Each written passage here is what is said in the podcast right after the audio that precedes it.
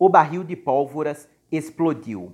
A Primeira Guerra Mundial foi um conflito em escala mundial, até então nunca visto, que durou de 1914 a 1918.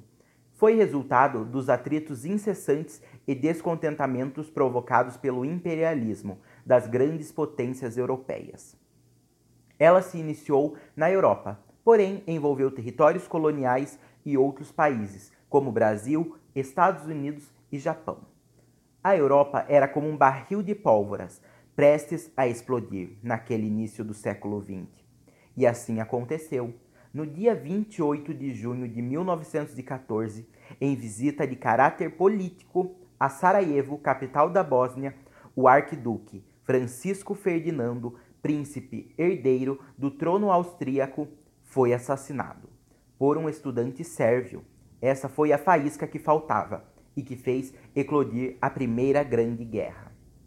As alianças defensivas feitas antes do conflito eram colocadas à prova. De um lado, a Tríplice Aliança, formada pela Alemanha, Áustria e Itália, que mudou de lado durante o conflito.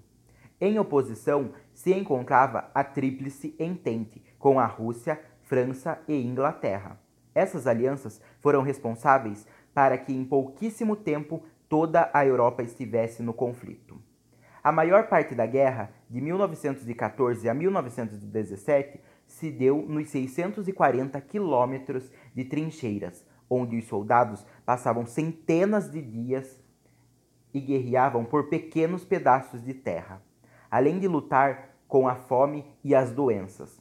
Durante a guerra, se viu o enorme avanço bélico, com os novos e mais avançados instrumentos e veículos de guerra, como lança-chamas, tanques de guerra, aviões, submarinos e navios encouraçados. A entrada dos Estados Unidos na guerra foi decisiva para a vitória da Tríplice Entente. Os estadunidenses entraram na guerra contra a Alemanha em razão de ataques a sua frota comercial.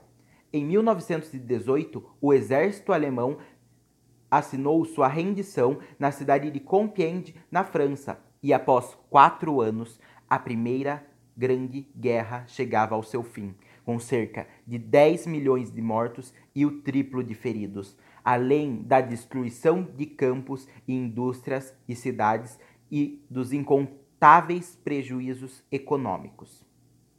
A situação durante a guerra era totalmente precária.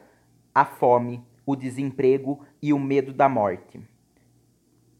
As mulheres e as crianças tiveram que compensar o trabalho nas fábricas para a produção armamentista.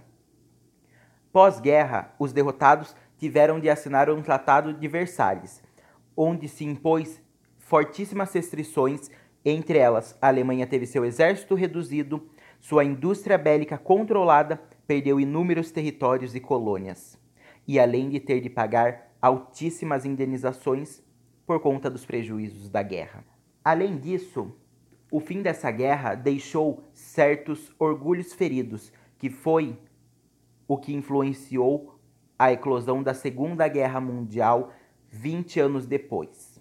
Como vimos, em muitos outros conflitos e na Primeira Guerra Mundial sempre gira em torno daquilo de que um país quer ser mais que o outro, quer mostrar que pode mais que o outro, e acaba que pessoas inocentes acabam pagando por isso.